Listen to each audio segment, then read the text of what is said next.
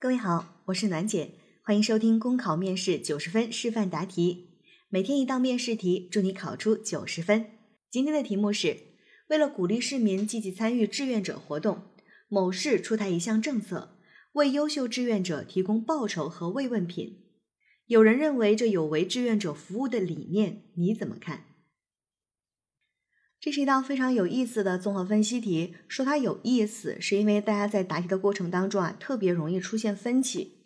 应该说，会有一大部分的人这道题会答为这个辩证的、客观理性的去看待，因为这道题当中出现了说有人认为这有违志愿者服务的理念，也就是这件事情是有人反对的。那我们按照辩证的。去答有问题吗？啊，没有任何问题。我们可以说这件事情它的出发点和初衷是好的，但是在执行的过程当中呢，可能有一些地方做的不够妥当，还能够扬长补短，把这件事儿做得更好。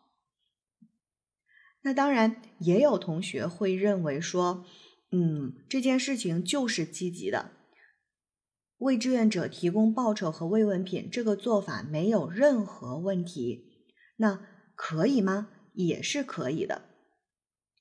啊，这道题就像是什么呢？就像是之前有过一道题目，说有很多地方领导干部，包括我们的公职人员，去上街扫地啊，为了创建文明城啊，为了城市的环境，去上街扫地。有人给这种行为点赞，也有人说这种行为是作秀。对此你怎么看？当时我们在讲这道题的时候。当然，大部分同学认为这个事情就是应该辩证的去看，但也有人认为说，我认为上街扫地这件事情就是好的，无论他是不是作秀，他都是在为这个城市的文明、为这个城市的整洁的环境做出贡献。即便这是一种作秀的行为，但我仍然认为这是一种值得鼓励的作秀。所以和这道题啊是有类似之处的。为志愿者提供报酬和慰问品，也许会有人觉得，啊，这有违了志愿者，就是我要非常纯粹的去帮助别人，不计回报的去帮助别人，有违了稍微有违了这个理念。但是为这些优秀的志愿者提供报酬和慰问品，这其实本身就是政府对这个它体现的是政府对这种行为的认可和鼓励。我做这件事情的目的不是为了获得报酬和慰问品，而这个所谓的报酬和慰问品是对我助人为乐的行为，是对我志愿服务的行为给出的一种肯定和鼓励，也没有问题。所以综合分析题就是这样子的，就是有一些题目啊，它其实没有一个确定的这件事情一定是要一分为二的去看，或者说呢这件事一定是积极的，你不能讲它有任何问题。不是的，它其实都能够自圆其说就好了。因为在我们的社会生活当中，真的实际的生活不像是小孩子眼中的世界啊，非黑即白。这个人要么他是好人，要么他是坏人，他怎么能嗯不好不坏呢？可是成年人的世界不是这样的，他其实有很多事情，我们是可以换一个角度去看他的。没有什么事情是完美无缺的。那这件事情。我说他一分为二的辩证的去看，我能够讲出道理，可以没有问题。那我就可以讲为志愿者提供报酬和慰问品，这个出发点是好的。但是我觉得呢，这个做法值得商榷。我们不应该仅仅是提供这个物质的奖励，还应该有一些精神的奖励，包括这个物质奖励的金额怎么样去确定，是不是能够真正的达到这个目的，哎，都可以去讲。那另外一部分同学认为说这件事情就是好的，我认为这么做没有任何问题。但是我们在对策上面，一件非常好的事情上面，我们记得说过，对策是要让它好上加好，是要让这件事情能够落到实处。那怎么样能够帮助这项政策能够落到实处呢？我们看到，我们可以通过。把这个政策进行一个细化的规定，哎，到底是什么样的志愿者可以定义为优秀的志愿者？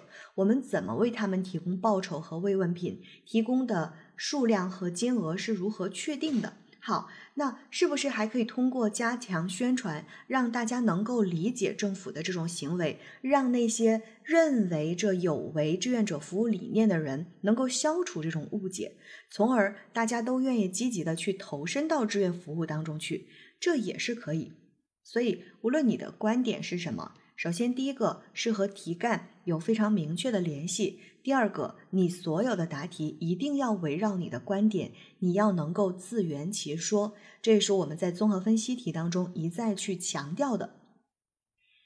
那这道题呢，在我的示范答题当中，我的观点呢就是。这个做法是非常非常好的，这是值得肯定的。但是，一方面要注意方法和额度，另外一方面，如果是仅靠这一项鼓励的政策，对于促进志愿服务发展还是远远不够的，还需要多方努力才能够真正的促进志愿服务的发展。好，考生现在开始答题。志愿服务是一项推动社会进步发展、激发当代社会文明的世界性活动。而我国的志愿服务事业呢，还处于起步阶段，各项政策处于探索阶段。在我看来啊，对志愿者，尤其是表现优秀的志愿者，提供一定的奖励是值得肯定的。但是，一方面要注意方法和额度，另一方面，仅靠提供报酬和慰问品，对促进志愿服务的发展还是远远不够的。对优秀的志愿者给予一定的奖励，确实具有积极的意义，因为这本身就是政府从政策层面对志愿行为的肯定和鼓励，是用政策的倾向性引导社会风气良性发展，也为志愿服务事业的发展和完善提供了政策的支持。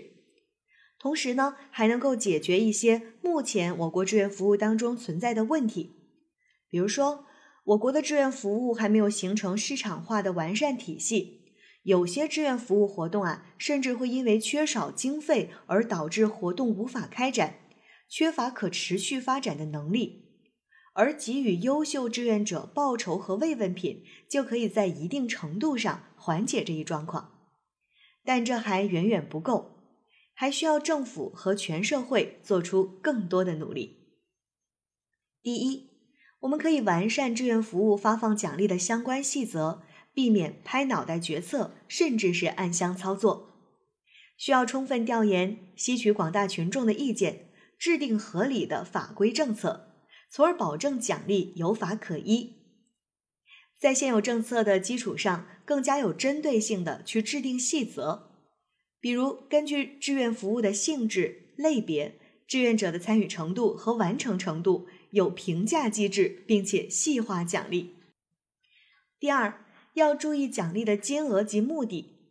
对志愿者的奖励是为了弥补志愿者在从事志愿服务当中的直接开支，并不是按照工作时间、工作量去给予报酬。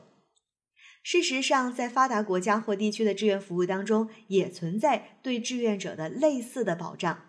这有助于激励志愿者有序、持续的去开展志愿服务。比如说，像英美等国家政府就有一系列关于志愿服务的税收优惠政策，这也大大促进了志愿服务活动的开展。第三，不应以单一的物质奖励为主，而是要辅以多样化的、侧重于精神层面的奖励。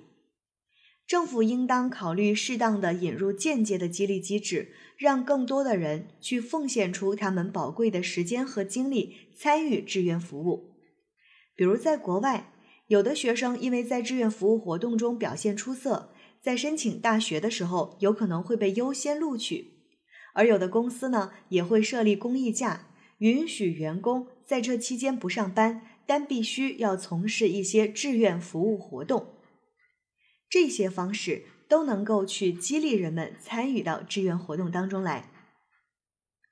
总之啊。无论是为志愿者提供物质奖励和补偿，还是侧重于精神层面的鼓励，我们都希望志愿精神能够深入人心。